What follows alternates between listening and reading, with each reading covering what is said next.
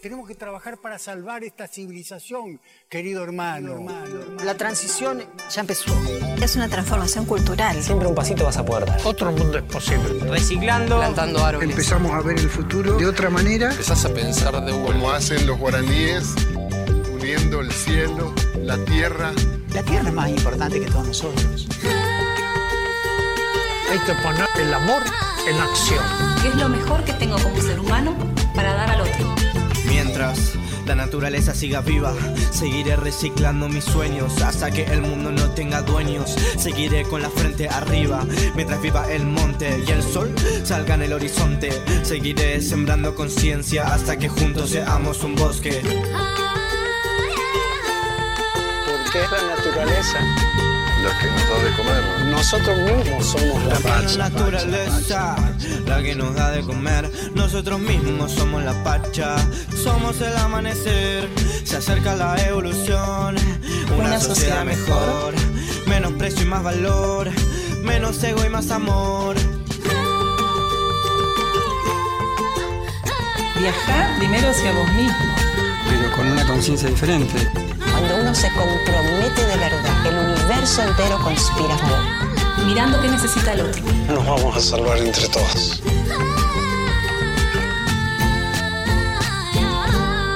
Esto es tuyo también.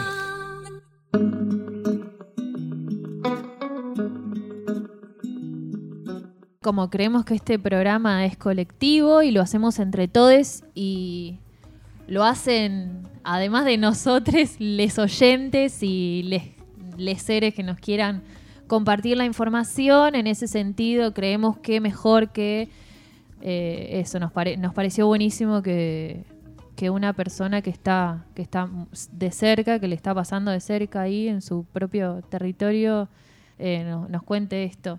Hola, buenas tardes a todos y todas. Aquí Natalia, eh, hablándoles desde Rosario.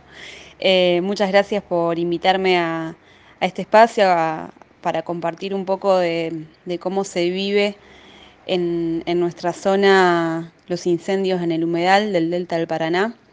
Eh, la verdad que no es algo lindo lo que tengo para transmitirles, sino algo muy triste. Eh, nos genera mucho dolor y mucha impotencia ver cómo se prende fuego un tesoro un tesoro que es un tesoro para todo el pla planeta, no solamente para nosotros que lo tenemos enfrente y lo vemos y lo disfrutamos cotidianamente. Eh, lo más triste es ver eh, la, falta de acciones por parte de, los gobiernos. Eh, y, y, bueno, y ver que van pasando los meses, ya hace más de seis meses que, que se están prendiendo fuego los, los humedales y mmm, hay muchas hipótesis, pero no sabemos concretamente quiénes son los responsables de este ecocidio. Y mmm, eh, en teoría, digamos, to todas las teorías que se tenían en un principio, eh, ya ahora es, es muy difícil de, de, comprobar porque se dan varios factores. Por un lado, la primera idea era que, que eran fuegos que se iniciaban para mejorar el, pasto de los campos que eh, históricamente se han usado para el pastoreo de animales, para la ganadería, eh, sabiendo que después de una quema el rebrote viene con más fuerza y de mejor calidad de alimento para el ganado, eh, pero viendo y considerando el avance del fuego y, los, y las áreas en las que ya se está quemando, eh, que son áreas que, que no, no, están usadas para tal fin, eh, ya llama la atención y se piensan que a lo mejor los intereses son otros. Eh, asociada a la falta de acción de los gobiernos nos hace pensar que hay un interés más grande detrás, pero también eh, hay una situación que es una situación eh, ambiental eh, que tiene que ver con la sequía y eh, la bajante histórica del río, donde el río en otra oportunidad hubiera funcionado como cortafuego y en esta oportunidad las lagunitas y los riachos están casi secos, eh, entonces no, no, no, funcionan para frenar el avance del fuego, lo cual eh, convierte a esta situación en un, una situación inmanejable, incontrolable, y la realidad es que los brigadistas que están pudiendo venir o asistiendo son, son muy pocos eh, para la magnitud de los incendios. Este fin de semana pasó que el fuego llegó a un área donde hay personas viviendo en la boca de la milonga eh, y eso convocó a personas de la sociedad civil, voluntarios, para acercarse a la zona y ayudar a, la población que está viviendo ahí para que no se le quemen las casas. una situación muy compleja, de mucho riesgo, eh, sin asistencia, es lo que comentan los compañeros, sin asistencia de ninguna, digamos, eh, eh, autoridad de, de, las fuerzas, ni nadie, ni nada. y bueno, se había realizado una serie de, convocatorias a voluntarios y esta semana se frenó porque realmente el riesgo es alto y tengo entendido que hay nuevos brigadistas trabajando en la zona eh, y pidieron que por favor no vayan más voluntarios porque eh, corren riesgo de vida. Eh, pero bueno, la situación es muy desesperante porque vemos cómo se mueren los animales, cómo salen corriendo despavoridos sin ningún sentido, ningún horizonte para donde refugiarse. Y eh, desde nuestro lugar seguimos marchando, eh, apoyando a, la multisectorial de humedales, humedales, que es una agrupación, un conjunto, digamos, de, de agrupaciones ecologistas y ambientalistas que se unieron junto a personas de la sociedad civil que decidieron como participar de esta multisectorial eh, como voluntarios para, para ayudar y apoyar el pedido de ley de humedales, de basta de quemas, eh, y para que la voz eh, tome más fuerza. Este, así que bueno, el panorama eh, no es muy alentador, eh, pero sí hay mucha gente que se está movilizando, que, que, está, trabajando, que está, buscando la forma de que esto se detenga. y bueno, nos ayuda mucho que haya medios de otros lugares del país que nos den lugar para hablar de estas cosas, eh, para que el país entero se entere eh, de, lo que está sucediendo y, también nos manden un poco de fuerza para acá, eh, para, para, poder seguir resistiendo. Así que bueno, estoy a disposición, cualquier duda, consulta que quieran que tengan, me pueden contactar. Muchas gracias bueno, ahí estábamos escuchando a Natalia Retamar. Muchas gracias, Nati, por compartirnos tu experiencia ¿no? en primera mano. Súper interesante. Eh, en resumen, nos estaba contando un poco la situación de lo que estaba sucediendo en el Delta de Paraná, ella remarcaba la falta de acción estatal ante la situación de que hace seis meses que se están incendiando esa ese, ese, espacio. Cuando hablamos de humedal, eh, para más o menos entender en simples palabras, es una porción de tierra, generalmente plana, que se inunda, puede ser temporalmente, estacionalmente o de forma permanente donde si mal no recuerdo es porque, bueno, así la definición concreta no la sé, pero sé que está desprovisto de oxígeno y ahí se genera un ecosistema híbrido donde hay por supuesto, ¿no? Desde el ecosistema hay animales, hay vegetación, hay claro. vida. Muchísimos hay vida. animales, hay muchísima variedad, mucha biodiversidad, tanto animales como plantas. Exacto. Entonces, bueno, estaba comentando eso, ¿no? Hace seis meses que están incendiados y está llegando, ya llegó a poblaciones. ¿no? Donde uh -huh. poblaciones que habitan, que viven, que trabajan, que los niños van a la escuela, donde se puede alterar no solamente este ecosistema de, de, del humedal, sino también la calidad de vida y la vida en sí misma de las personas que viven desde siempre. Hablaba de una multiplicidad, multiplicidad de factores, ¿no? que no sí. se sabe quién son los culpables. No, y terrible. Bueno, la verdad El que audio, sí. La verdad que me transmite mucha tristeza. Y la situación más agravante es que, bueno, esto nos estaba comentando Natalia, que está pasando en Santa Fe, pero la realidad es, como vemos en las noticias, también está sucediendo en Córdoba, en más de 10 provincias argentinas, eh, como también en el resto de América Latina. Hoy, antes de arrancar el programa, me estaba acordando que hoy se cumple un año de la quema de, de una gran extensión de la Amazonía en Brasil. Yo el año pasado estaba viviendo en Brasil, particularmente en Río de Janeiro, y bueno, fue noticia internacional después lo que ha pasado en otras regiones y en otros continentes. Y es increíble cómo en la quema ¿no? de, de- de estas extensiones de tierra, en la quema de forestales, incendios forestales, no solamente se ve amenazada la, eh, la vida eh, de, de los bosques y, y de las comunidades que viven ahí, sino también eh, atenta contra la salud ¿no? de los animales, de, de la naturaleza, del ecosistema ahí y también de las personas. Hubo un, un caso, un estudio científico el año pasado que entre, decía que entre 2015 y 2019 en Brasil hubo más de 10 millones de personas afectadas por problemas respiratorios, comprobado científicamente que fue causa de los incendios forestales.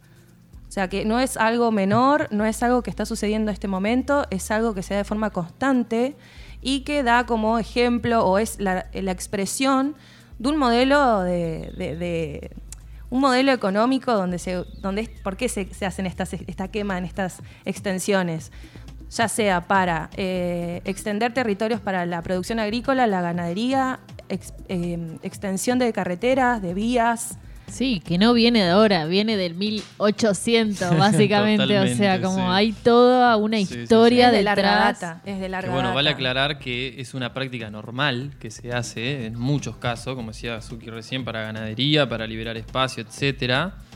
Eh, y al mismo tiempo, me gustó como Nati nos explicó que hubo factores naturales que agravaron la situación. O sea, se achicó el río, se achicó, digo yo, creo yo.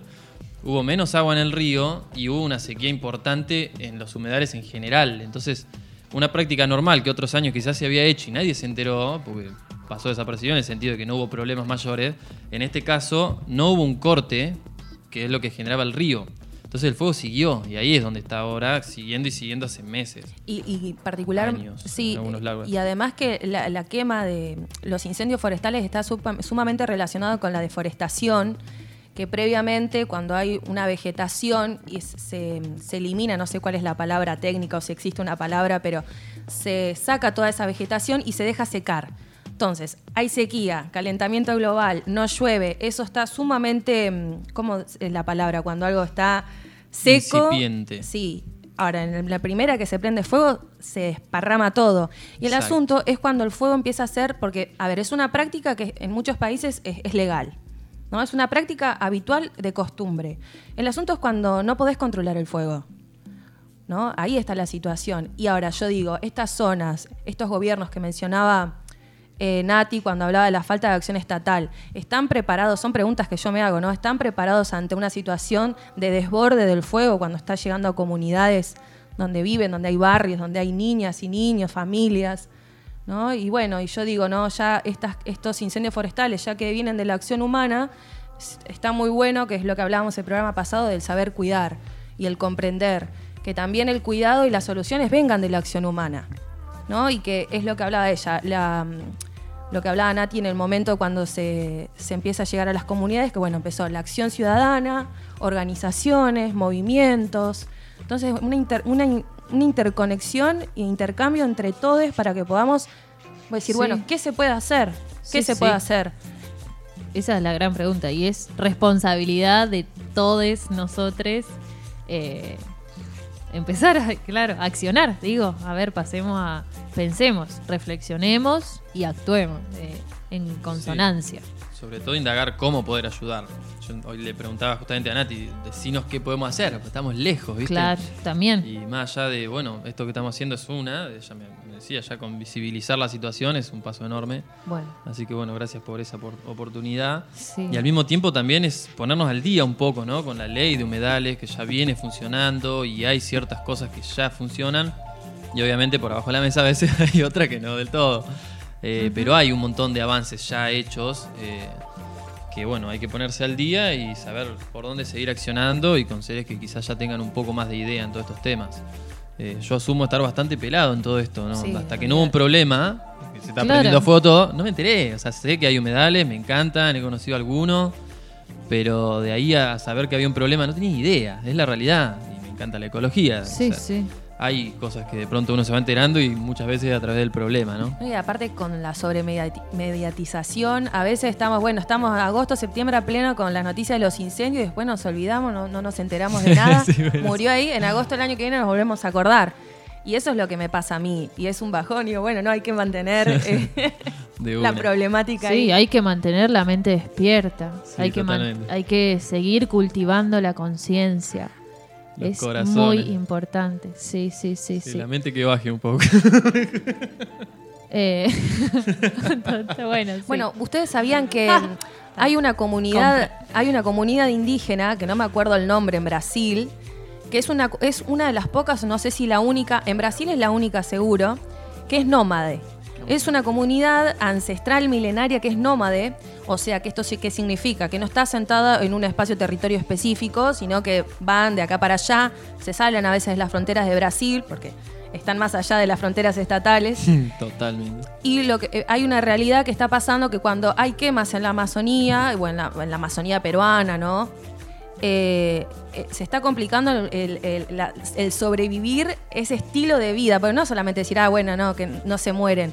No, es que se continúe ese estilo de vida y que puedan seguir como vienen hace miles de años, eh, yendo de acá para allá, acorde al clima, acorde a la producción, ya tienen líneas específicas donde van visitando, depende de, de la época y la, y la estación. Y también hay como esta comunidad invisibilizada totalmente, silenciada, que se ven perjudicados eh, en su costumbre de ir de acá para allá. Totalmente, Sí, sí. en su elección de vivir la vida. Sí, es, es, es loco eso, ¿eh? porque va también por la parte de no solo, la, no solo los fuegos y la deforestación solamente, sino hay, hay, hay una situación en Amazonas que de pronto la- las tribus, digamos, que están ahí habitando, como vos decís, Suki, se están encontrando porque se le está lo mismo pasa con los animales. Se Exactamente. Lo empiezan a quedar pasa sin con los espacio, se avanza el campo y se reduce la Amazona. Es enorme la Amazona y queda mucho porcentaje. Eh, pero es realmente increíble la cantidad de Amazona que se ha derrumbado, por decirlo de alguna forma, y claro, es cada vez menos espacio para la- los habitantes de, de la- del Amazonas en sí.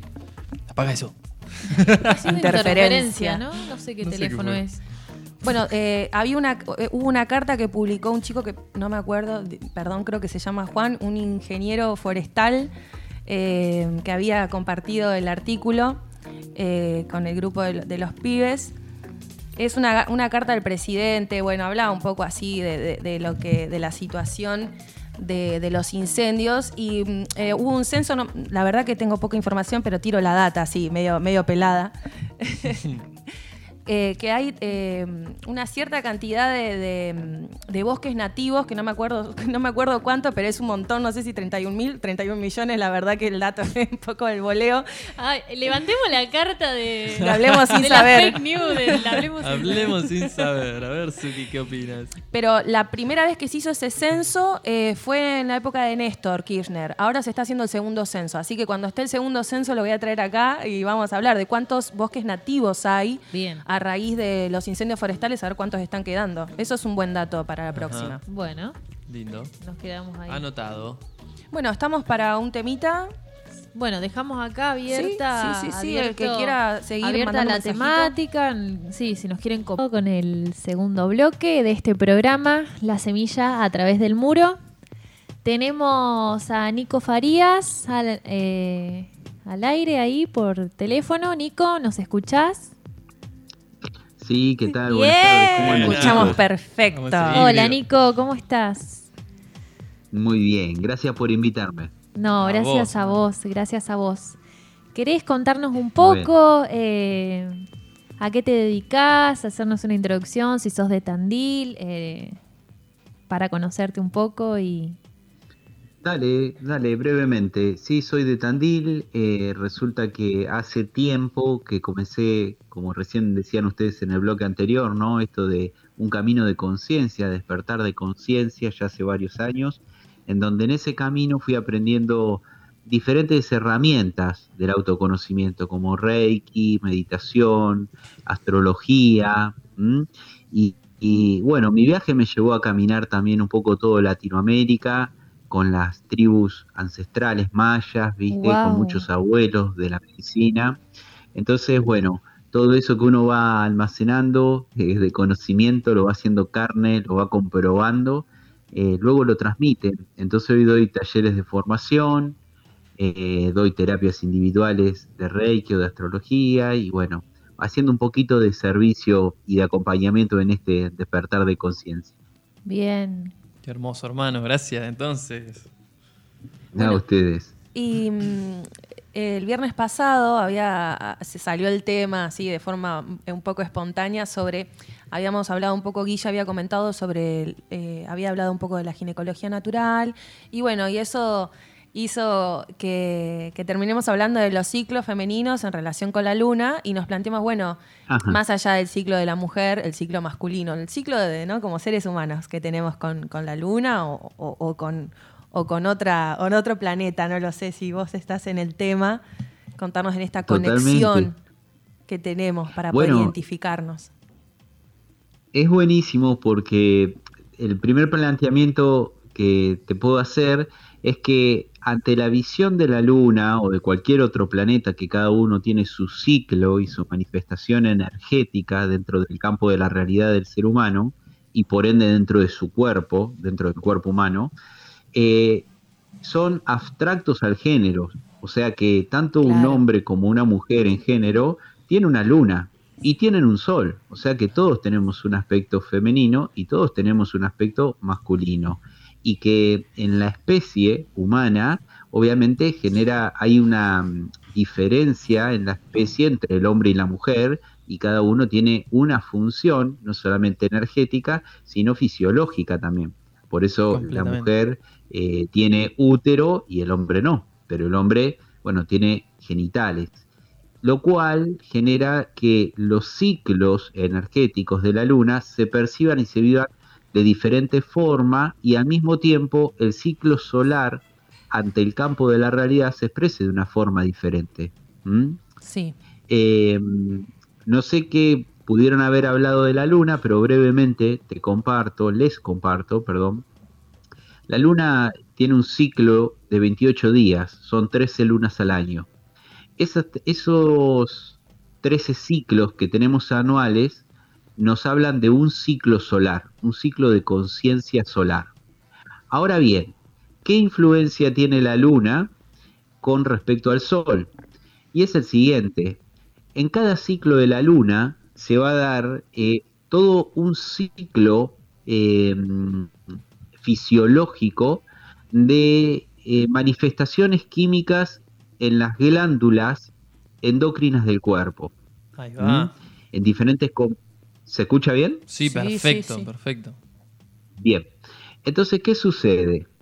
Los seres humanos tenemos un ciclo ¿m? que es a través de un aceitito que se segrega en el centro del cerebro, por lo general acompañado de la manifestación eléctrica de la glándula pineal y una segregación de una sustancia que hace la glándula pituitaria.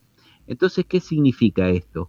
Que químicamente todo este aceite que se segrega ahí al lado del hipotálamo va a descender por nuestra columna vertebral hacia el hueso sacro, que eso es eh, hacer sagrada la energía del cielo en la tierra, y luego va a ascender nuevamente recorriendo todo el sistema del cuerpo físico a través de la columna vertebral y órganos. Entonces, ¿qué significa esto? Que en todo un periodo lunar. En esos 28 días, tenemos un ciclo en donde la luna genera todo un registro de experiencias que graba. En la mujer se depura mediante la menstruación, pero en el, hombre, como el hombre manifiesta el principio solar, va a ser la almacenación de una determinada experiencia. Bien, entonces, ¿qué sucede? Como el sol, que la mujer también tiene un principio solar, ¿m? que se expresa diferente al del hombre, va a suceder que este ciclo va a ser una combustión en el interno. Entonces, ¿qué sucede? Se va a templar el carácter del sujeto, del individuo, permitiendo que eh, se genere una liberación emocional. ¿Bien? Sí, te escuchamos. Y eso es lo que es eh, el cultivo del propio carácter y lo que hace madurar a todo el sistema. Ahora, eso lo, lo Por decís- ahí Perdón, eso lo Ah, decís les en- comento, chicos. Sí, sí, sí, continúa. Eh, hay una leve interferencia de música eh, que, bueno, como que estaría acoplando. No sé si a Bien. ustedes les está Es- esa es la música de fondo. Si querés la sacamos para... Ah, buenísimo. Así se escucha mejor. Perfecto. Bien.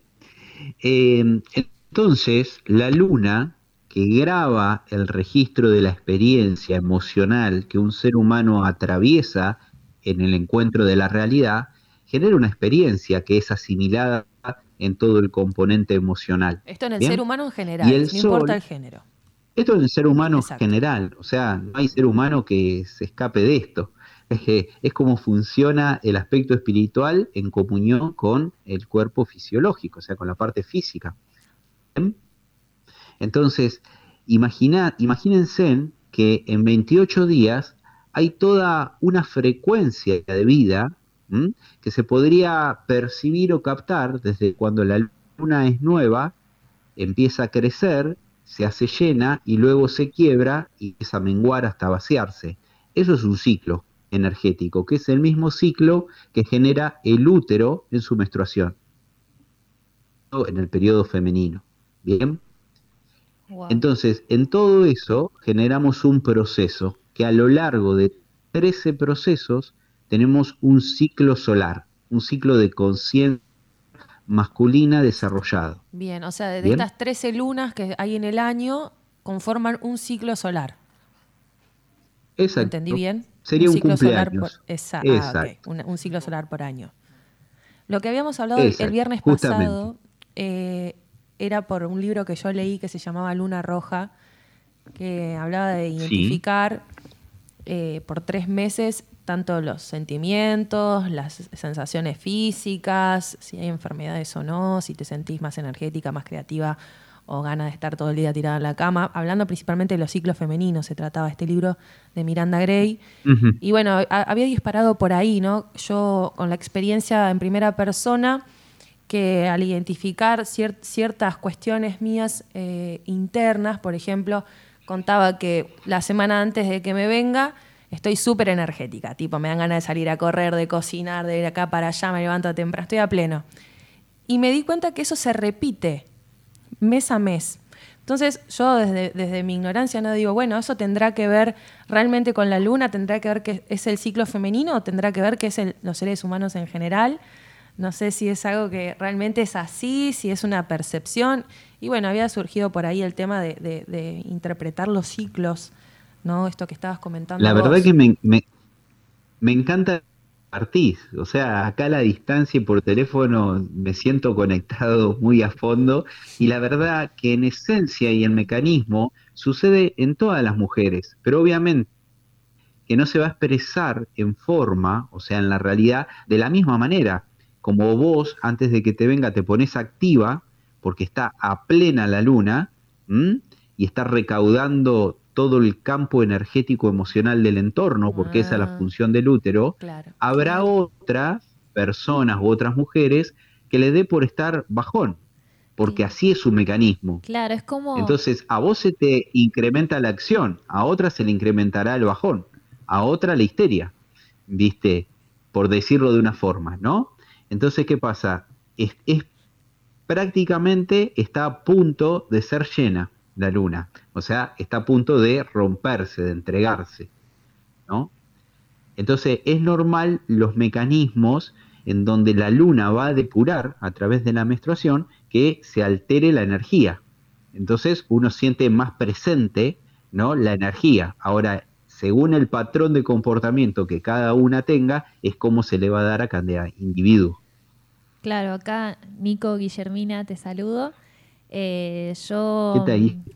¿Cómo estás? Eh, yo había, bueno, cuando leía esto de ginecología natural y me adentré en estos temas, es como si cuando hablábamos de resignificar por ahí el nombre, en vez de decirle menstruación, leí en varios lugares que dicen, me vino la, la luna, mi luna, es como que cada una, ¿no? Tiene... eh, como, la, como cuando hablabas de que Suki acá tiene como la, la luna llena, como que Sí. se va, ¿no? Digo, como tiene su proceso con la luna. Mi luna. Claro, tu luna. Y el- Exacto, yo hablo así, de hecho, porque Bien. es la correcta forma de llamarlo. ahí va. O sea, es el ciclo lunar. ¿Estás, en- ¿Estás en tu luna? Se pregunta. Claro. O sea, como diciendo, ¿estás liberando tu campo emocional? Ajá. Porque yo te cuento, la mujer, la encarnación es femenina, para arrancar de, de un vamos, ¿no? Vos fijate que todo ser humano sale de una mujer y la mujer es la única que puede crear materia dentro de ella. Entonces, la luna, que nos va a hablar del vínculo con mamá y con el linaje femenino del que venimos, eh, continuamente va a estar eh, guardando información. Y por ende esa información que yo voy a recaudar va a ser en base a mi estructura que está premoldeada en mi psiquismo. Entonces, ¿qué sucede? El útero va a depurar el campo emocional de la mujer, pero no solamente el de la mujer, sino el de la especie. ¿Por qué? Porque el útero es como una esponja que absorbe emociones y es el depurador emocional. Claro. Entonces, ¿qué sucede? Donde haya una mujer implícita en un trabajo, en una familia, en donde fuese, lo que va a estar haciendo es depurar el campo emocional del entorno. ¿Mm? De hecho, yo en un programa anterior había mencionado que en muchas partes del mundo se están empezando a dar cuenta, no sé hasta qué punto es bueno esto, eh, que la mujer hace rendir mucho más a los trabajos que el hombre porque tiene mucha mayor energía creativa, o sea, de materialización, que el hombre. Justamente porque es la que encarna a tierra al hombre. De hecho, el hombre, la forma de limpiarse emocionalmente es atravesando un proceso de combustión interior que es muy difícil a veces de autocontener el campo emocional. Entonces, ¿qué pasa? La mujer lo ancla a tierra ponerle en una relación de pareja a través del encuentro íntimo. Entonces el hombre se siente aliviado, por decirlo de una forma. O ¿no? sea, eh, eh, Pero es la, sí, Decime. perdón, continúa, continúa.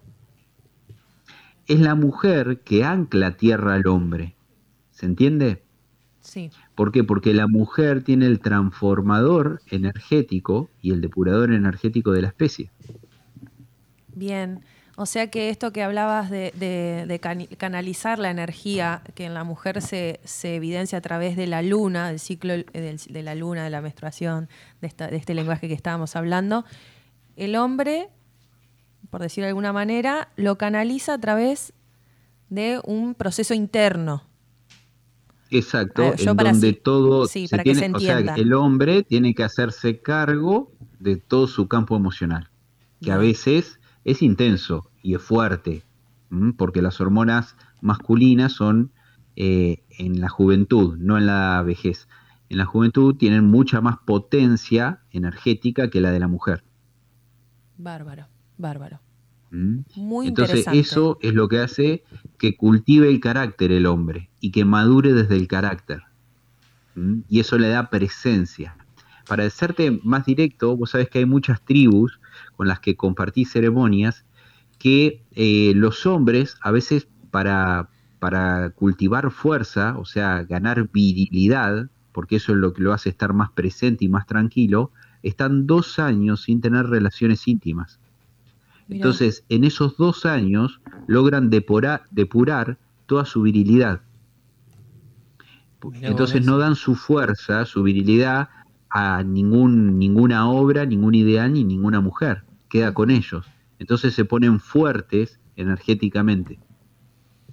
Mirá. Vos, eh, esto Es que, una...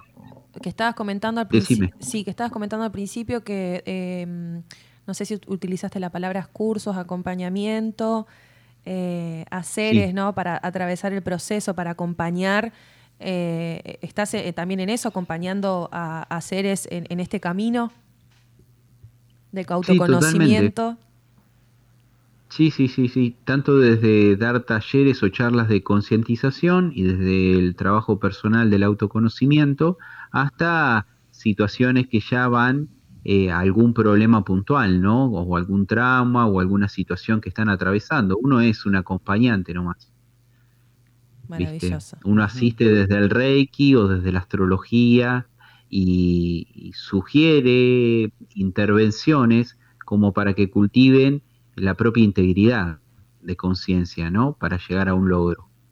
Yo te cuento, hacía eh, un comentario personal. Yo estuve en un, en un taller tuyo en la Unibarrial, eh, creo que fue en el Ajá. 2018, sobre eh, el vínculo, no me acuerdo el título, pero era el vínculo con la luna y la madre, donde Claro, había que sí, mandarte antes charla. cierta información y vos después nos dabas una devolución acorde a nuestro signo solar, lunar y, y- y- y ciertas informaciones. Sí, de- me de la acuerdo, carta fue muy astral. lindo. Fue hermoso, fue hermoso y muy emo- emocionante también, ¿no? Uno conecta con, con el adentro y con la madre y eso es muy real. Eso también es algo que se tiene que experimentar para sentirlo y para conocerlo. A veces por ahí escucharlo, el que no tiene mucha idea, como que está un poco alejado de esa realidad o, o enajenado, pero que, que está bueno y al que le Claro. interese, está bueno.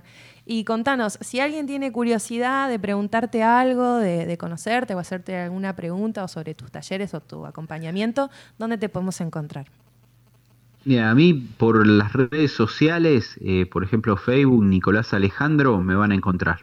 ¿Mm? Bárbaro. Es muy simple. Bueno, Hoy Facebook nos acerca a todos, así que ahí pueden escribirme preguntas, consultas o lo que fuese, con gusto los recibo. y también tenés un canal de YouTube, ¿puede ser? Eh, sí, sí, sí, tengo un canal de YouTube en donde voy subiendo videitos, viste, siempre. Los comparto también en la plataforma de Facebook, así que Ah, buenísimo. también hay un Instagram, así que eh, si bien no soy muy ducho con las redes sociales, me estoy amigando. Como todo. Gran proceso. Sí, totalmente. A- aparte que viste que esas cosas son tan avanzadas, porque la tecnología es avanzada, que los que enseguida la agarran la mano son los chicos jóvenes. Entonces la manejan de una forma muy diferente a lo que lo pueda manejar uno. Entonces a uno le cuesta exponerse en las redes sociales, porque ya hay una tendencia social de cómo se debe ser, ¿no? Eh, es muy, muy loco. Sí, totalmente. Nico, yo te quiero preguntar entonces. Eh. Esta cuestión del ciclo masculino. eh, Sí. ¿Cómo la pondrías? Vos recién decías que la mujer, a través del útero, eh, lo voy a decir bien criollo como lo entiendo, absorbe las emociones y a través del- de la menstruación las libera, de alguna manera, ¿verdad? Esa, Que ahora- Exacto, de pura. Exacto. ¿Y los hombres qué? ¿Qué hacemos? ¿Qué vamos Literalmente vamos guardando emociones hasta que de alguna forma energética podemos liberarla. Mira, sí, yo te voy a decir, cuando se es inconsciente, existen dos vías que son seguras. Una que siempre está más cerca, ¿no? Entonces cuesta mucho desprender de la madre propia, por más que te vayas, un hombre se vaya a vivir solo. Ajá, la otra es que por lo general no tiene orden emocional, entonces a veces busca su contención en, eh, en la fiesta, en la diversión en el externo, ¿no? Con sus amigos de jerga. Y es una forma de, de- de llegar al grupo y contenerse con el grupo, identificarse con el grupo, ¿no? Mirá, sí, sí, sí. Eh, eh, eso es muy normal y es está implícito en nuestro inconsciente como especie, de buscar la manada porque con la manada me siento fuerte o me siento protegido. Es algo muy ancestral, es muy de supervivencia, no es de conciencia. En el hombre, lo ideal sería aprender a pasar sus tiempos en, sol- en soledad. ¿Mm? Mira. darse los tiempos para compartir, pero también para estar solo y animarse a hacer cosas en soledad. Porque esto lo sume al hombre en territorios que no son eh, hábitos conocidos para él. Entonces, ¿qué sucede? Uno empieza a abrir su mente. Y cuando el hombre abre su mente y puede conectar con el sentir, puede conectar con la sensibilidad, empieza a ver la vida desde un lugar más profundo y más integrador. Ajá. Bien, Sí, entonces en esos momentos de silencio, en esos momentos de aislamiento o de soledad, que puede salir, ser salir a caminar en la sierra, viste, Sí, sí, sí. desconectado del celular, eh, uno entra en una reflexión profunda donde se entiende a sí mismo, entiende qué es lo que le pasa. Totalmente, ¿no? sí. Entonces se, se conoce, conoce su medida, porque el hombre se realiza por su medida, por superar su límite y comprender su límite al mismo tiempo. ¿Va? ¿Por ahí? Sí, sí, sí, sí, perfectamente. Sí, me cierran muchas Entonces, cosas. claro, vos fíjate que en la antigüedad, en la antigüedad se hacían, los hombres tenían que hacer su viaje iniciático. ¿Y qué era el viaje iniciático? Salir a la vida fuera de su ciudad, fuera de su gente, Ajá. a encontrarse con el mundo y a medirse con el mundo, para, pero solo. O sea, para volver, pero volver sabiendo valorarlo de adentro y conociéndolo de afuera. Entonces podía generar un límite de protección y, con- y contención de la vida que existía en el interno y también conocía el externo. Entonces ese era un hombre formado, pero te estoy hablando de la antigüedad. Claro, Hoy claro. en día los peligros desaparecieron, entonces eh, la verdad es que está todo mucho más cómodo. no, hay, no hay tantos viajes iniciáticos. Muy interesante también cómo lo viven, eh, tanto eh, más allá del género, eh, las iniciaciones y la búsqueda, la canalización en otras culturas, en otras sociedades y en otras épocas. Bueno, nos dejaste mu- mucha información, mucho para seguir procesando, no es un tema que puede terminar acá.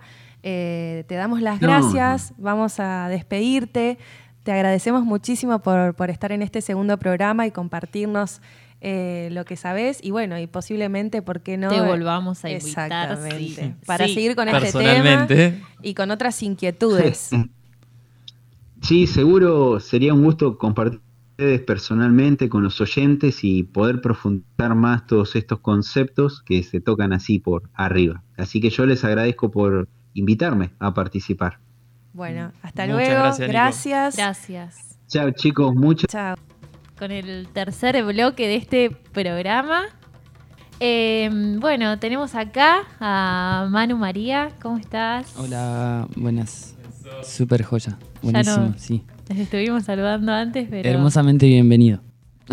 Ay, gracias. Gracias. Es un- una alegría hermosa tenerte. Vos sabés que eh, te escuché por primera vez en, en vivo.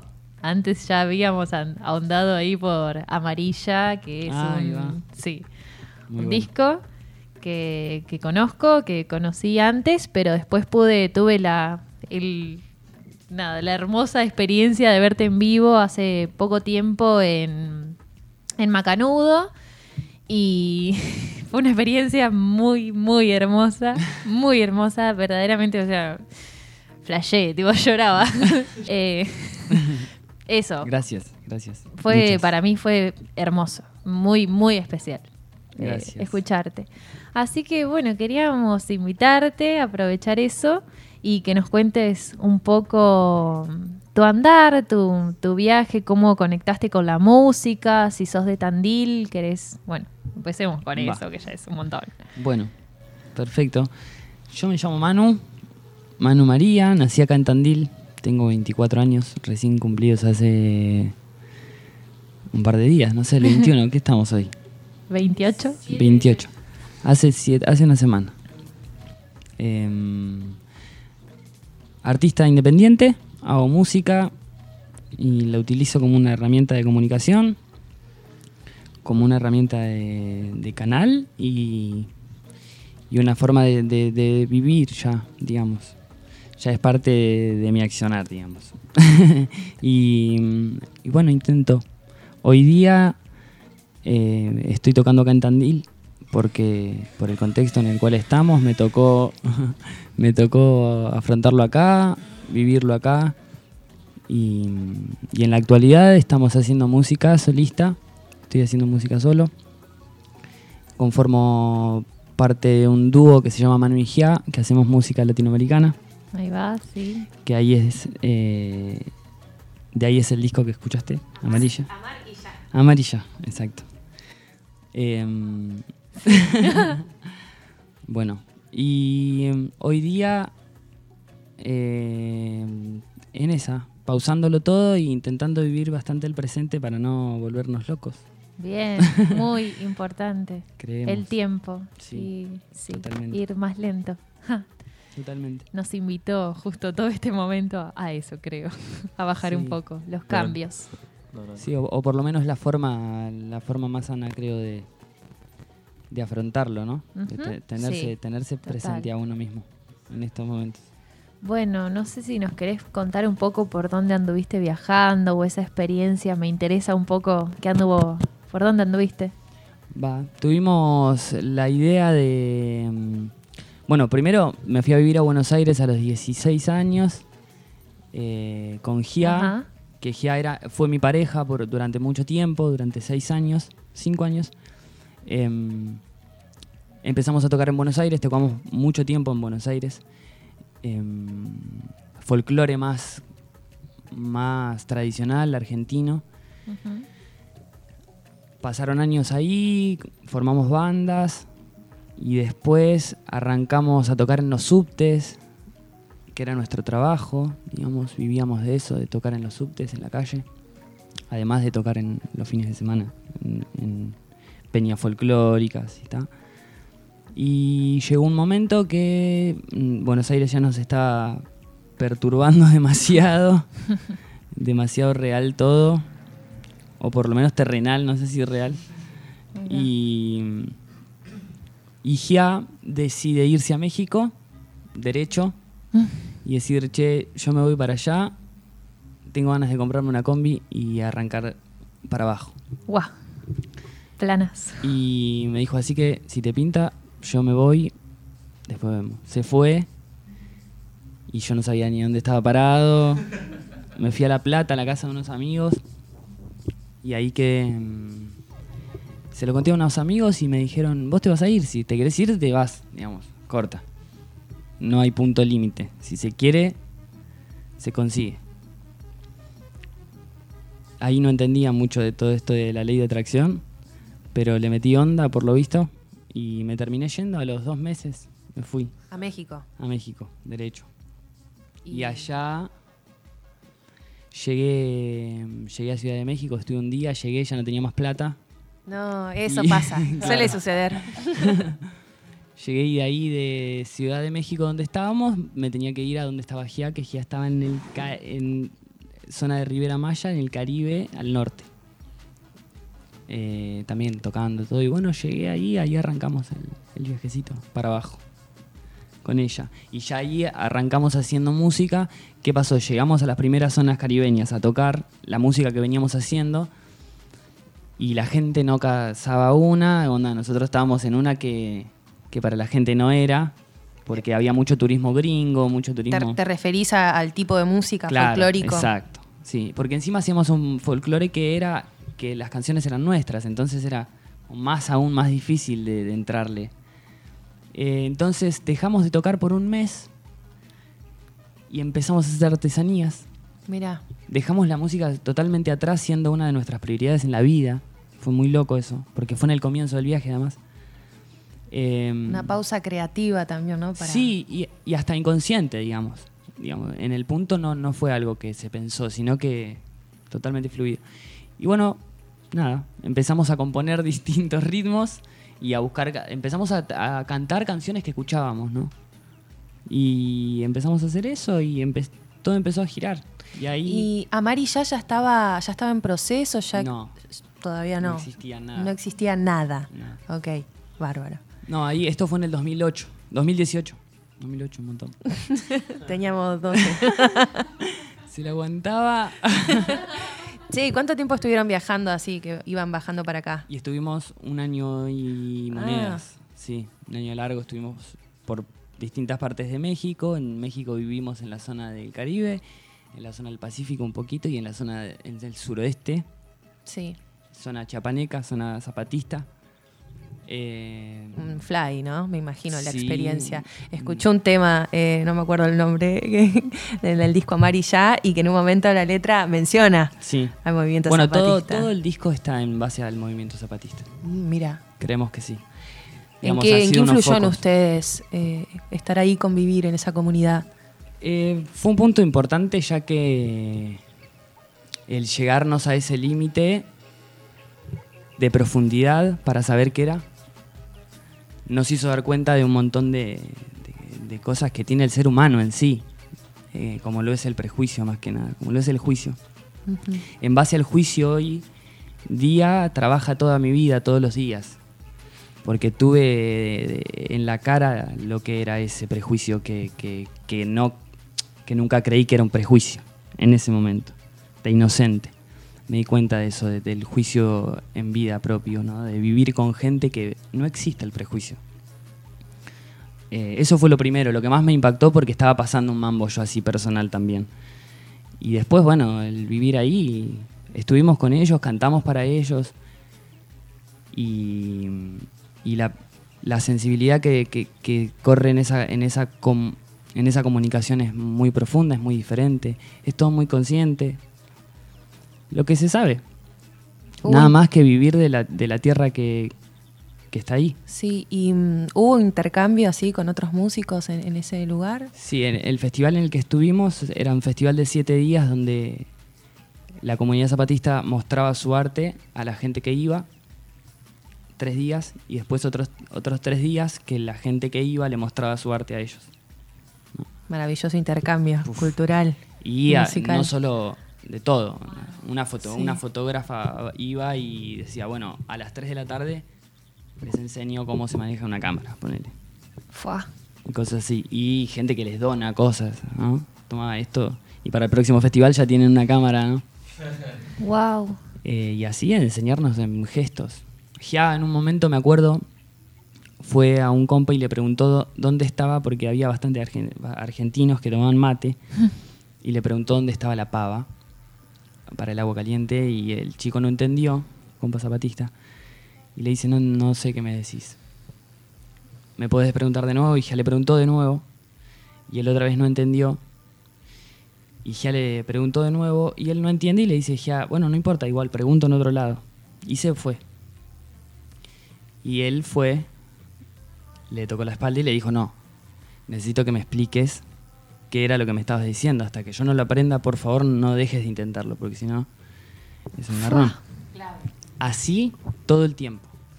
Y no era que tenías una presión de cómo actuar, sino que tenías una libertad de aprender. ¿Entendés? Estabas en un lugar, eh, y aparte todo, ¿no? Estabas en, la- en medio de la selva, pegado a Guatemala, las nubes acá, como playero, Qué hermoso. un playero. Bueno, eh, yo me voy en una escuchando a este chico. Qué hermosura. Qué hermosura. Qu- Quiero escuchar un tema. ¿Puede ser? Obvio, obvio que sí. Un tema para seguir en el viaje de esta historia que estaba contando Manu María. Bueno, hago una canción Sí. que se llama Y será, que mm, hay un anecdotario en los cuales se explica cómo se hizo esta canción y tiene mucho que ver con todo esto, porque le hicimos la mitad ahí. Nosotros a- en el comienzo del viaje vimos una perra, una perrita muy enferma, que quisimos ayudar, la ayudamos y no nos pudimos despegar de la perra y la trajimos hasta Argentina. Ella viajó todo con nosotros. ¿Cómo se llama? Lina. Lina. Ella estuvo en el encuentro zapatista y, y bueno. Mexicana. esta- sí, sí, sí. Esta canción. eh, esta canción se, se llama Y será y la primera parte la hicimos, a- la hicimos allá, joya. Fui a buscar praderas y encontré marcho que con fronteras y abrace paz, calme mis ideas de amarte más y encontré el camino. El camino de saber no juzgar la tierrita fresca que suele hablar y mis manos dieron gusto y azar a pasillo nuevo. Calle con colores y gris mirar, arco iris de mares, ojos de sal, vecinos contentos para cantar otra primavera. Verdes son las flores y este cantar, aplastando dogma, naciendo está. Ya no quiero dueño ni quiero hablar de otro destino. Y canto pa contarte que no Existe más que esto que existe y, y será y será y será tierra milagrosa, agüita de mar y será y será y será la que para el mal lo quiera afrontar y será y será y será la que aprenda que ya no hay que aprender más, que todo está hecho y reconocerse te hará brillar. Ay, ay, ay, ay, ay, ay. Si hay luz de sobra, ¿pa' qué comprar? Ay, ay, ay, ay, ay, ay.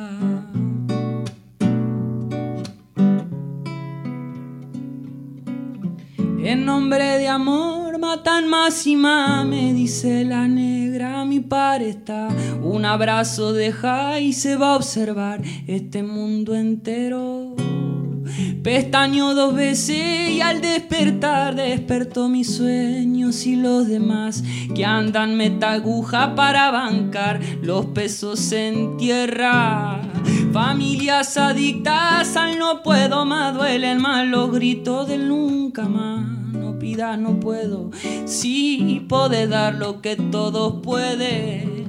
En camino a Chiapas pensé en soñar y en sus realidades aprendí a hablar. Tierra zapatista, pa' qué hablar más, ya no tengo miedo.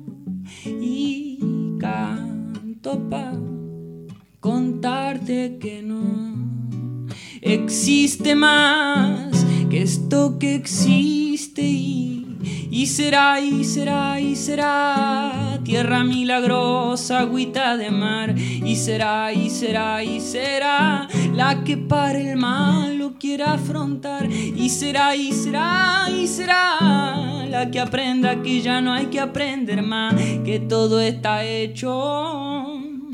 Y reconocerse te hará brillar.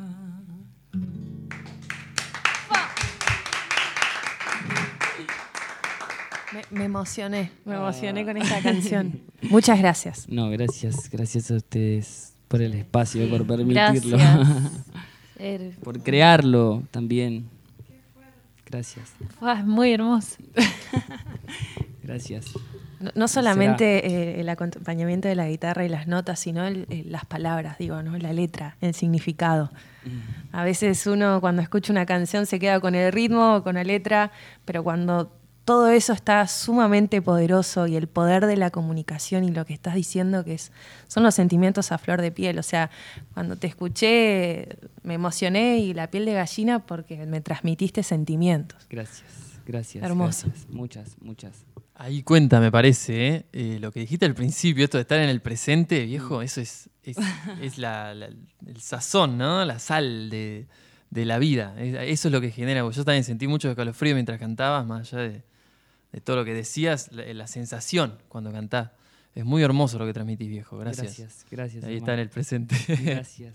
Sí, el presente es algo primordial y más en estos momentos es esencial, sincero. Es esencial. Más allá de cualquier cosa y de la gente que lo tome, quien no lo tome, quien lo escuche. Estar en el presente es lo que nos va a salvar ahora. Es lo único que, que- que nos va a, a mantener en equilibrio. Estar presente no, no de todo esto que vemos. Estar presente en, nos- En nosotros mismo, mismos. sí, totalmente. Conectar con ese ser Totalmente. interior que tenemos, sí, conocerlo y ahondar en eso. Sí, sí, Sí. totalmente. Y la música Y la música hace... es parte Sí, y muy importante de eso, de todo esto. totalmente, totalmente. Tiene muchos gustos la música como para agarrarla. si no la agarrás con la, mu- con la melodía, la agarrás con lo que se siente y si no la agarrás con lo que se siente, con lo que se dice. Como, O cuando se baila. o cuando se baila, el ¿no? movimiento, la todo. expresión es- corporal. ¿no? El, el moverte, el que te venga el viento y te vuele el pelo, y playar una ahí. Es bueno, bueno, bailemos. este. Che, bueno. Ay, qué hermoso todo. Estamos en vivo, ya está. Hoy nos, nos lanzamos por primera vez a entrevistar a, en vivo. Eh, gran desafío para nosotros, pero está, la estamos pasando hermoso. Totalmente. Tiene que venir, tiene que venir Lautaro. Sí, sí, sí. Está, hay, una lista ahí de, de seres que vamos a ir invitando. Eh, yo te quería hacer una pregunta con respecto a cómo estás, bueno, un poco cómo se está viviendo toda la situación cultural acá en Tandil. Sabemos que ahora retrocedimos de fase y eso fue un... es eh, para todo lo que es la, parte cultural sí. una traba, como algo ahí como... Sí, es denso ya. Sí, ya es denso. Sí, es denso la falta de respeto, eso es denso, digamos. Es densa las formas que se dan, sí. Es, es, un poco incoherente, es, es irrespetuoso de las formas que se están moviendo con la cultura acá. Bien, claro. Es doloroso. Sí. Digamos, porque hay mucha gente laburando, están ustedes laburando, todo, y ustedes se ganan por la cultura. Y tantos que conozco, y cuando nosotros hacemos algo nos lo prohíben, así de simple, digamos, para no entrar en las profundidades de la oscuridad más grande. Sí. Y ya llega un límite, llega un punto donde, donde no estamos más para el boludeo, digamos. Esto que sucede ahora, que nos prohíban de esta forma el trabajo, si se, si se ve desde otros puntos, quizás hasta en la comunicación, se puede mejorar que de un momento para otro no podamos nosotros y, y sí pueda ir a tomarme una cerveza recontra carísima. Algo que, no me hace bien, algo que gasto dinero, algo que no le deja nada a la gente. A eso, eso sí, no hay drama. Vamos, lo hacemos. Pero tocar nosotros canciones no.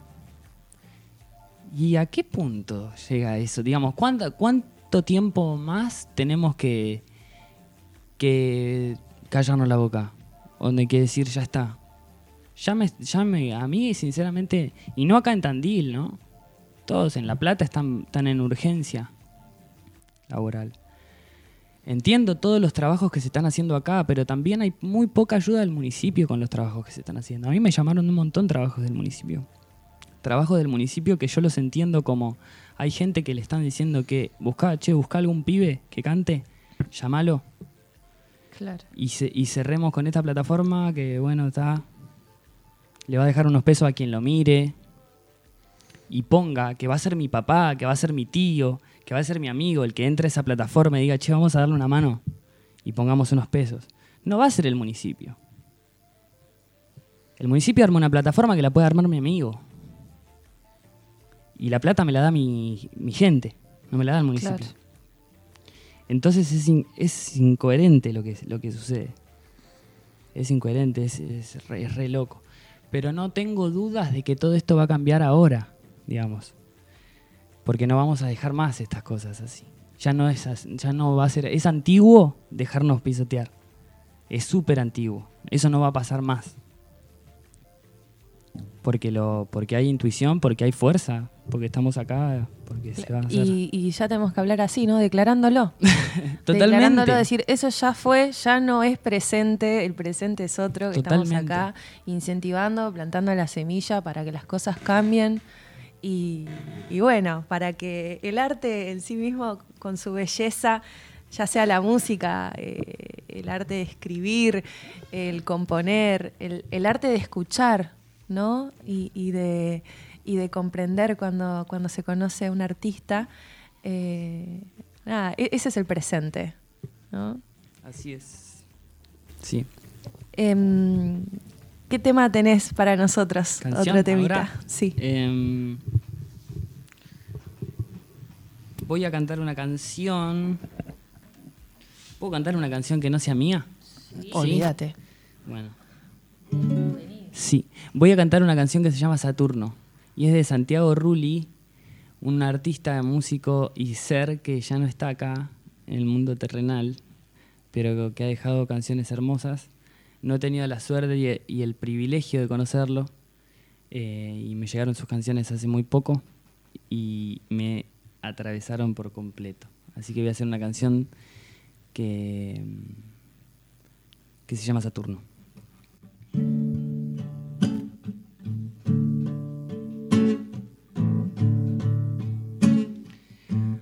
Bajo del micro, de noche por trece, de paso a Moreno. Oh, oh. Quiero cruzarte, el mundo está igual y yo sigo cambiando.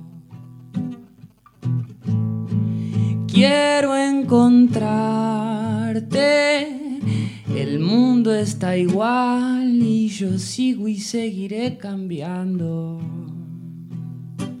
Mm, oh, ya no hay más comunicación. Escribo en el aire lo que te diría.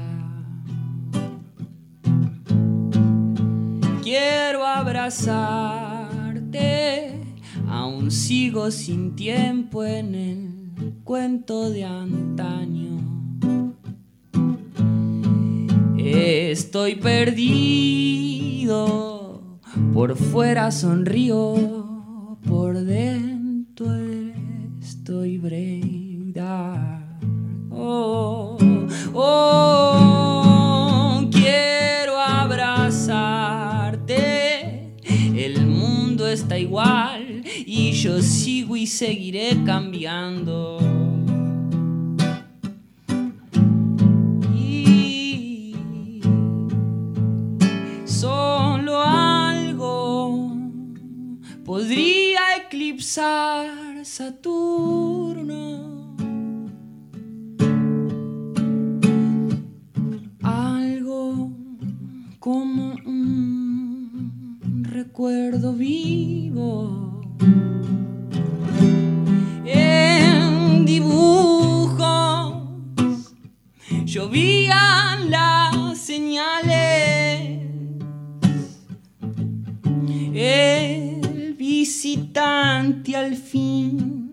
llegaría después de tanto tiempo. Ay, hay alguien que quiere que recuerdes, el mundo no es lo que pedí. Oh. Piedra, todo fue dicho, que venga el día al fin a limpiarme de persas esta Polinesia. cada palabra elegida se añade sola a la armadura como una bola de papel de metal. Saturno suave se desliza sobre la cresta de la nave con su armadura de papel de metal. Cada palabra elegida se añade sola a la armadura como una bola de papel de metal. Saturno suave se desliza sobre la cresta de la nave con su armadura de papel de metal.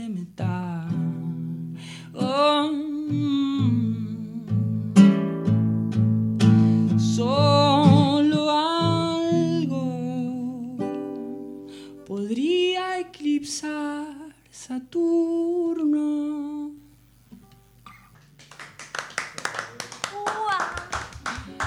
Muchas gracias.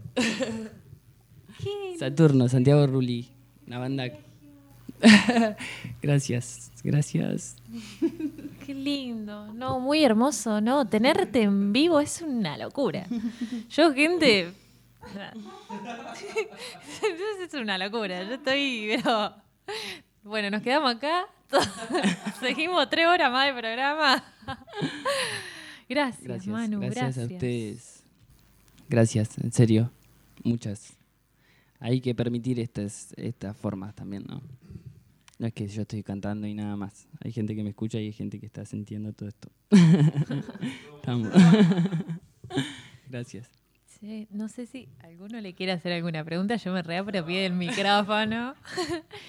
Pero a mí me gustaría saber si estás eh, ahora en qué plan estás, si estás componiendo eh, en una. Estamos todos en una.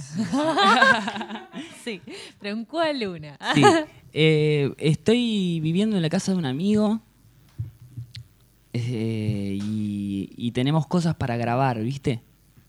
Entonces me propuse grabar un EP de unos 6-7 temas y sacarlo ahora. Ni bien lo termine, sacarlo, mandarlo a mezclar a un amigo y sacarlo con canciones que tenía muy vie- vie- viejas, no, pero guardadas, como canciones que he hecho, que no he tocado.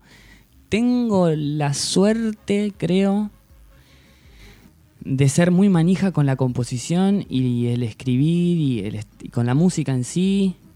Entonces hago muchas canciones todo el tiempo. En momentos críticos más que nada. Digamos, le doy bola a eso, ¿no? Como, como lo dije hoy. Todo en base a que la música es un canal y una herramienta para poder decir, ¿no? Eh, intentar que no sea un... más allá de que, es, de que es divertido y que es un entretenimiento para hacerlo. Eh, me gusta, pero también lo utilizo como una forma, ¿no? Hay gente que hace yoga también, ponele. Claro. Bueno, a mí me pinta hacer música. Sí, eh, me hace acordar a algo un músico. Me encantaría hacer yoga, eh, pero me cuesta, me cuesta bastante. Sí, eh, con todo esto que me decís me hace acordar a que un músico muy importante en mi vida, eh, una vuelta me dijo, no sé, hablábamos de la música y de cómo él componía y todo lo que lo llevaba a componer y me dijo, Guille, ¿sabés las veces que tuve que romperme en pedazos y Uf. salieron estos temas y fue Sí. muy fuerte escuchar eso para mí? En los momentos críticos, desde el buen, de, digamos, desde los... No hay... mom- No, uf. no tomo los momentos como malos y buenos, sino como críticos desde el extremo más bonito como el, más feo, ¿no? que no sé qué puede llegar a ser para Sí, tan sí. subjetivo, pero eh, en esos momentos donde uno siente, donde uno siente mucho, eh, pensá que la música como canal es solamente sentirla, porque el hacer está acá y, lo que haces te gusta en algún punto. Entonces, qué sé yo, vos lo ves ahí encima, lo haces y lo ves, lo escuchás. Como que de canal es mucho más eh, práctico, creo yo, el arte. Por eso digo, digamos, todo tiene que ver, por eso digo que me, que me parece un insulto que prohíban la música. Sí, Y el teatro es algo, es algo muy viejo. porque la cultura es tan importante o más que otras cosas. La cultura es la están- alimentación, la música es la, la alimentación de Es vida. niño, es vida. Es una forma más allá de mi trabajo, Sí, sí. más allá de, de que me- no me dejes trabajar. Es eso, es la forma. Si de hecho vos me lo comunicás de una forma, ¿no? Che, o, o ves, las, ves las formas, de qué sé yo. También con todo este flash que no sabés qué, qué onda, ¿viste? No sabés si... No sabés, con, con el contexto también hace que, que- que la gente de tu alrededor reci- intenta reciclar todo el tiempo esa incertidumbre que existe, que está. Digamos, no hay una persona en el día o no hay un día que no hable con alguien y le diga, bueno, pero tranqui, ya vamos a estar, ¿eh? O que me lo digan a mí. ¿Entendés? Y verdaderamente no tenemos idea. no tenemos idea, ¿entendés? No tenemos idea y yo cuando me vuelva a ir, cuando vuelva a querer cruzar otro país, lo único que voy a tener en pie y, ce- y certero es que me voy a tener que poner una vacuna más. No. ¿Entendés? Es lo único que sé.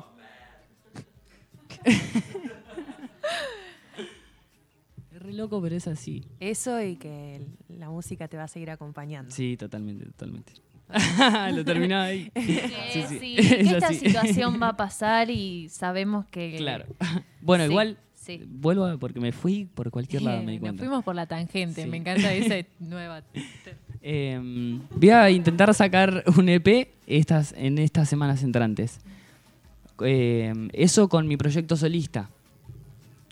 Eh, va a salir un disco en diciembre que grabamos con Lautaro Ríos, músico del sur que está viviendo acá en Tandil. Tremendo músico. Ah, Bueno, con él va, va a salir un disco en diciembre, ya grabado, sí.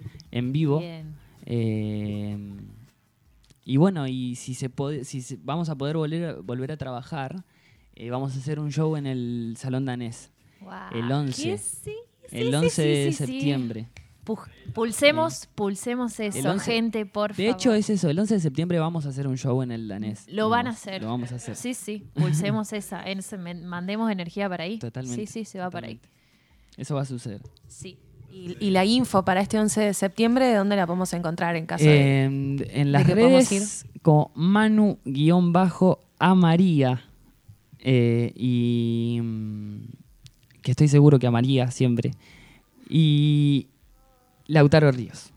Bárbaro. Y ahí nos pueden ver qué onda, toda la, la Por cuestión. esos dos sobre- canales podemos encontrar la info para, Para el ya 11. sea para el 11, para el disco de diciembre Exacto. y Manu-a María para, para seguir escuchándote y, Ahí va, y sí. seguirte en las redes. Después el otro proyecto que, que vamos a sacar otro nuevo disco prontamente, que estamos trabajando, es con Manu Ijá. Pero antes de sacar el segundo disco vamos a sacar cuatro canciones con cuatro artistas invitados diferentes que ya estamos grabando. Ya va a salir todo ahí a, a Cosechando distancia. a pleno estás. Hay mucha abundancia, mucha abundancia, ¿no? Más allá de lo que hablamos de este contexto tan atípico. Digo, qué lindo escucharte de que hay mucho, mucho por hacer y mucho que estás haciendo y acompañado de otros seres. Eso es maravilloso. Totalmente, sí, es, fue, fue un contagio también, ¿no? De, de gente que el trabajo comunitario eso, che, hagamos esto, che, hagamos esto, hagamos esto, hagamos esto. Así sea levantarse temprano, así sea, che, vamos a tal lado, ¿no? Pero eso es necesario, El empuje. el empuje, Sí. totalmente. Y me hablo a mí mismo, ¿eh? Me hablo a mí también, ¿no? Como es eso. Y vos, así como para hacer una pregunta que me surgió ahora en, en- en la galera, em, en tus redes o así, o sea, ¿haces videos vivos? No sé. Sí, sí, ma- siempre. ¿Manejás alguna de esas que, que están todas en una? mientras, se pueda compartir la movida, sí, sí. Totalmente. A mí me gusta subir cositas, me gusta subir escritos, escribo mucho, ya te digo. Es Poeta. Como, sí, no sé si poeta, pero. Sí. un- sí, me gusta escribir mucho. Y ahí también nos comunicamos. El otro día hice un vivo porque festejé mi cumpleaños. Sí, Y- lo vi. Ya, ya. Y nos compartimos con un montón de músicas, amigues de distintos lugares. Así que estuvo muy bueno, muy de divertido. hecho, yo te escribí el día de tu cumpleaños Claro. sin saber que era tu cumpleaños. y después, claro, Ahí va. vi en las redes ahí el festejo, sí. Bueno, libre, en libertad, Manu, a María acá.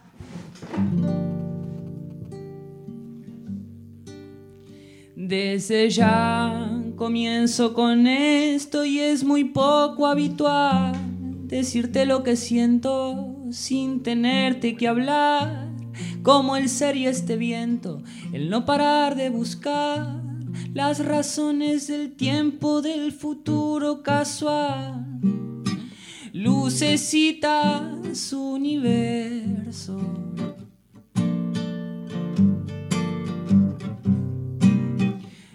Lucecitas de este incendio, amor.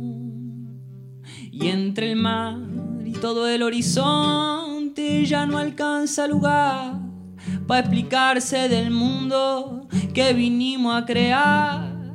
Si no arde la selva, llora el aire o el mar. Y si pisan mi sueño, no me dejan gritar. Voy a seguir gritando porque quiero. La selva sana me sacó los miedos y el caracol me regaló un lugar. Mira, pa, no me juzgues mis pasos ni mi forma de hablar. No me entrego tan fácil a esas pautas para andar.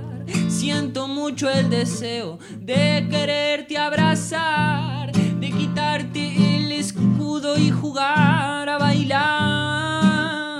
Lucecitas, universo.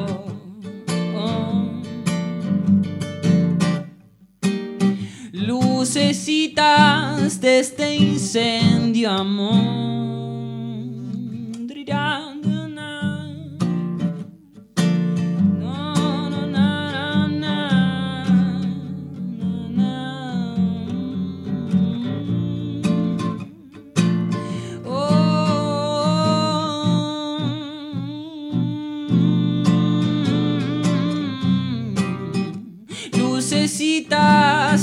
Universo hoy. Lucecitas de este incendio, amor. Y más allá de fumarme injusticias y aprender a volar, reconozco que estamos más cerquita para hablar que el amor va primero, porque no hay nada más que el deseo que tengo es poderte abrazar. Lucecitas, universo.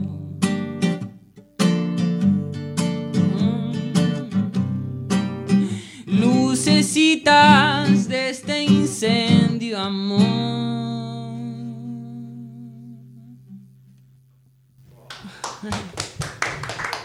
Gracias. Lucecitas, de Amarilla, ¿no? Sí. No, Lucecitas no es del disco, ¿No? es un tema que grabamos Ah, con el Caribe Funk, sí, con un dúo de. Colombia Wow. que hicimos. Lo grabamos acá en Argentina y, le- y al dúo colombiano lo conocimos acá. Ah, también eso, va a salir un tema. más? ¿Qué más? Sí, va a salir Pisando Charcos, una versión que filmamos hace casi un año ya para Sofar. No sé si conocen Sofar. Bueno, va a salir un Sofar de Pisando Charcos prontito, sí. ¡Arriba! Vamos arriba. Pisando Charcos. Bueno, antes vamos a hacer lo siguiente. Eh, gracias a todos los que nos están escuchando, nos están acompañando. Se extendió hermosamente este programa en la libertad de pasarnos de las estructuras y libremente decir, bueno, se repintó seguir el programa acá con Mano María. Así que, bueno, gracias. Eh, vamos a despedirnos con un tema, Pisando Charcos. Nos encontramos el viernes que viene a las 19 horas por la radio El Muro 102.5. Gracias, gracias a ustedes por la invitación. Muchas. eh, y por hablar de lo que se habla. Salud. Salud. Desde cuando tu dulzura pudo más que la luna. Si esta lluvia de estrellas se entretiene con dudas. Desde donde llega el viento y me lleva hasta tu alma. Desde donde cae el silencio y me hace mojar la cara y ya no somos lo que todos prefieren. Somos niños entre pasillos buscando que conviene. Si reír toda la vida o darle música al sol o cargar el peso eterno del agua en el cartón pisando charco. Ya está subiendo el volumen, scratch al falcon. Toda esa bala presumen de este tranco. Y aquellas vidas que tuve me alcanzan un par de horas para explicarme pa' que tú pisando charco. Ya está subiendo el volumen, scratch al falcon. Toda esa bala presumen de este tranco. Y aquellas vidas que tuve me alcanzan un par de horas para explicarme pa' que tuve. Oh,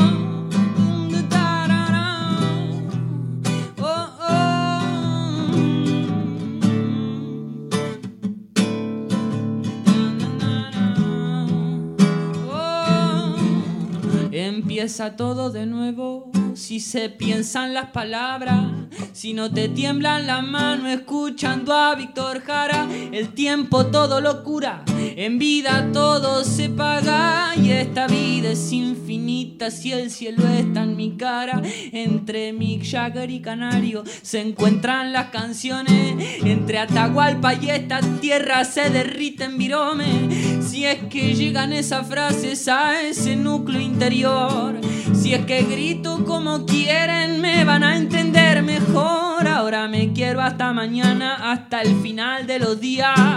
Que me llene el universo, que este asfalto es mentira, en la selva de la musa y en el patio del sol.